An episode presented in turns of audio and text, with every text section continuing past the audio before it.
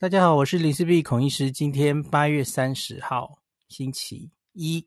那个前几天我我星期六才跟大家说，诶，台湾这个怎么不小心好像快清零了齁？然后跟大家分享这个我们的 PCR 阳性率很低。诶，那可是昨天星期天可能吓到蛮多人了齁，忽然间又回到十几例。那其中新北市啊有一个特别的这个三峡的家族群聚哦。这一家人就有实力，所以你假如不好好去了解这个到底是什么状况，你可能就会被数字吓到了齁。那我我其实很久没有听新北市侯友市长开防疫记者会了，我承认，举手承认。那可是因为昨天，所以昨天、今天我都有仔细听，了解一下最近的状况。那所以今天这集就很简单的跟大家讲一下齁，这个实力啊，我。我我这两天要上节目，我当然看到也有些人，有一些老师，呃，又又开始分析，觉得好像应该值得担心或怎么样吼。呃，我跟大家讲我我自己的观点。我们先看这个案例本身吼。那最近的案例哦，多半都集中在新北市。那我们先看拉昨天的新闻来看吼，昨天总共新北市吼，它。报了十一例的确诊，那其中这个三峡家庭，这是一个大家族，他们是十个人，呃，对不起，应该是十二个人同住同住。那总共里面有两个家庭，那都是亲戚亲戚朋友，然后有大有小。那这十二个人里面有十个人都 PCR 验出阳性，那只有两个，只有两个人没有没有阳性而已，哈。当然，他们可能后续还要再测，搞不好后来也会变成阳性，也不一定。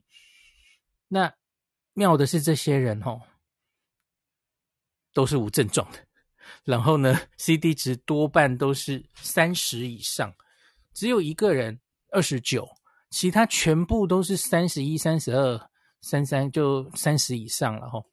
那为什么他们会一口气抓出这么多人都无症状，而且是三十以上？哦？那新闻里就说研判大概都是旧案，好，为什么呢？那是因为他们其中有一个人要去，你可以说指标案例啊，吼，那个四十岁的爸爸，那他要安排去做胃镜，那现在因为去医院吼住院或检查，很多医院都要求要做个 PCR 阴性证明，你才能入院。那最近很多是这样抓出来的吼。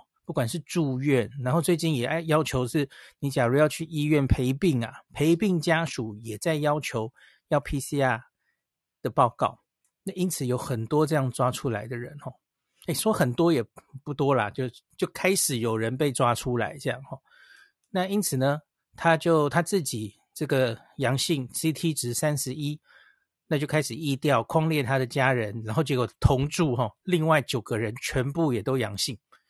那很妙的就是大家全部都是这种样子齁，都没有症状，至少是近期没有症状。远一点，在今年五月中那个台湾疫情很严重的时候，五月六月有没有？我我没有详细看到他们有有去问出来齁。也许有一点有人有症状，可是他也不可考，也讲不出来，也不一定了齁。那今天今天的记者会其实又进一步有消息啊。那这全部这一家人十个人齁，全部都已经有抗体了。呃，新北市记者会倒是没有说是什么抗体啦，可是我相信应该是 IgG。那也许有，我不知道他们有没有验 IgN 啦。，IgN 假如阴性的话，哇，那就是更久以前感染。那在记者会上，侯市长是说大概是一两个月之前的感染。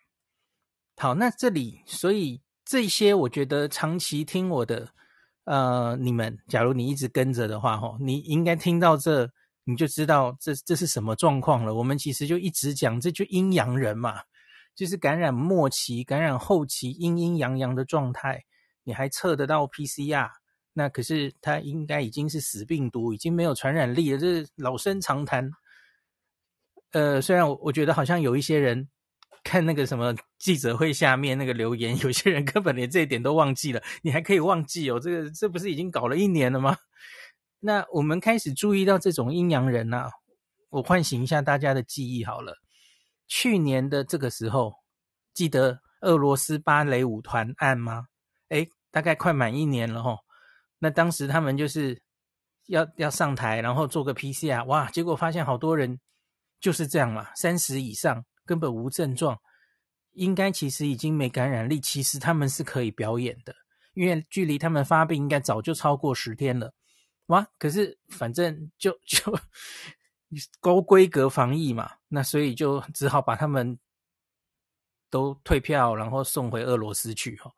那那个时候，台湾一年前还有就是外劳，印尼，印尼当时很严重，然后很多外劳进来要来台湾工作嘛，那他们隔离满十四天之后，那个宿主 不是宿主，对不起，雇主要求。想要多验一次哦，结果就抓出好多，呃，这种又是阴阴阳阳状态的人哦，所以这种我们早就不陌生了哦。那这个是这个家庭的状态。那今天新北市又报了三例，诶，还真又都几乎都是这样的状态哦。这三例，据侯市长说，这都是陪病抓出来的哦。那个分别是永和、板桥、土城各一人啊，全部都是这种鬼样子，就是三十以上，然后没有症状，因为他就是好，比方说第一个人哈，朋友住院，所以他去陪病，所以他去筛 PCR 哈，然后就 CT 值三十八，然后他的再去意调哈，发现这个人曾经五月十六，你看那么久以前。五月十六号，他的朋友哈曾经确诊，这已经是三个月之前的事了哦。那我们之前知道，你 PCR 在你感染之后哈，平均大概三周多会 PCR 会测不到哈，可这是平均嘛？有些人可以长达三个月。那比比方说最有名的一案，早期的一案就是金巴黎的那个台商嘛，被关在。那个医院里面，为了要三采阴，所以他被关了八十几天。大家应该记得哦，八十几天 PCR 都是验得到阳性了。所以张丕早年在 记者会上最常讲的一句话就是：“这是阴阴阳阳的状态哈，阴阳人这样。”好，所以大家应该很熟悉这件事了啦。那再来，呃，第二案是什么？诶，走。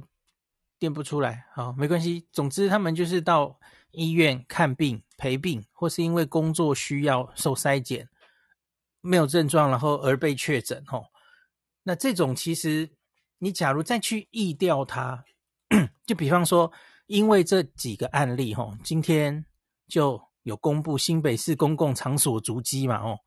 像什么八月二十四号去什么江子翠站、捷运西门站等等，哦，八月二十六去西门万年。好，可是我要跟大家讲，这些东西，吼，假如都是因应我刚刚说的这种状况，他根本已经是在感染的末期了。那他们都是无症状嘛，所以我们现在的呃疫调的方式就是，你就把无症状的人就当确诊日那一日当做是他的发病日。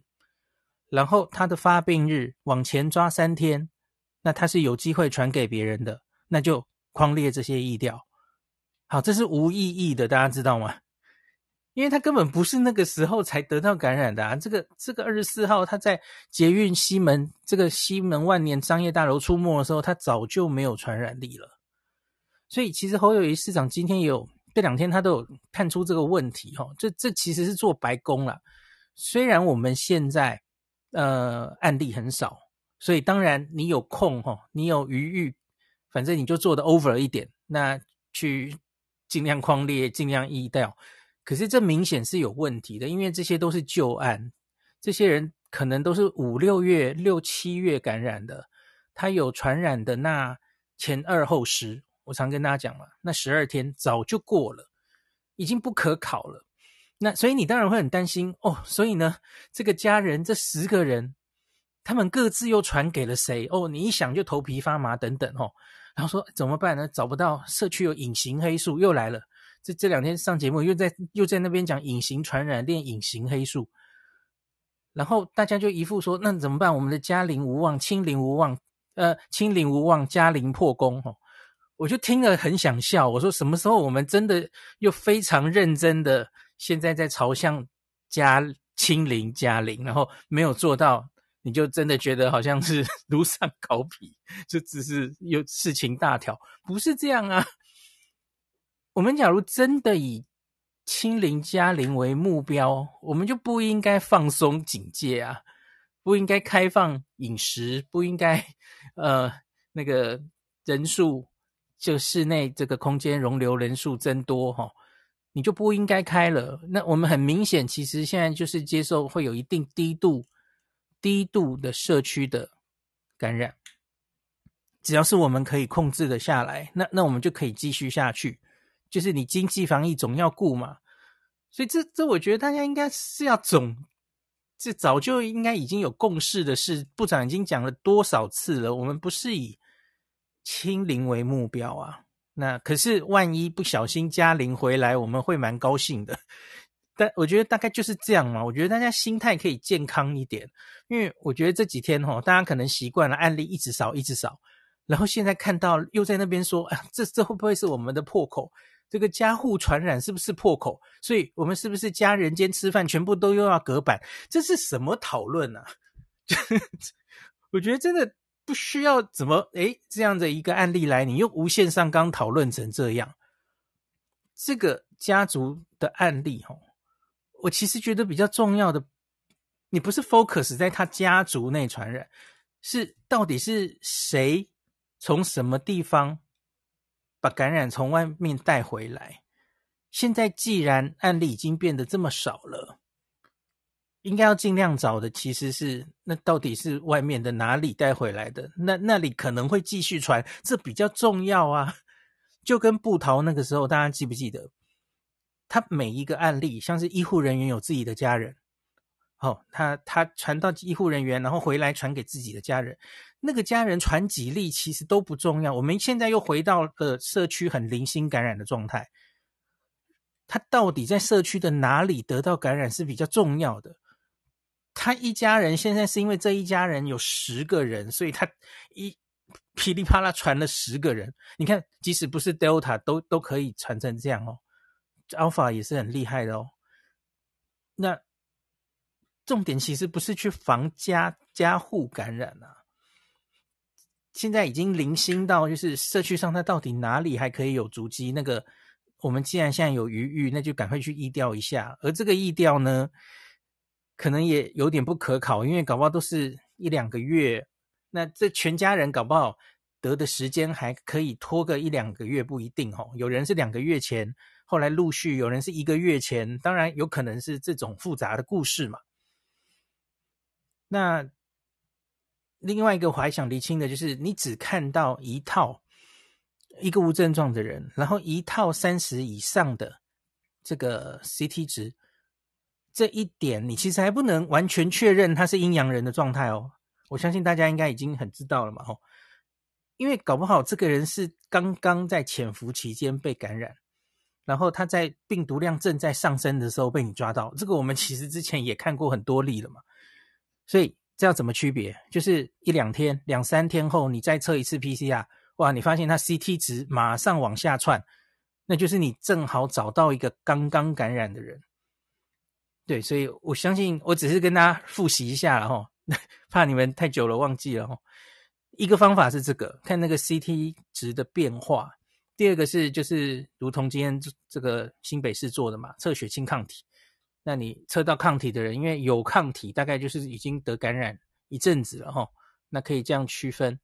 所以侯市长今天有提说哈，那这样子的旧案这种状况哈，呃，针对不具传染力的旧案哈，他说应该要制定快速抗体检验的标准作业流程，然后追源头厘清。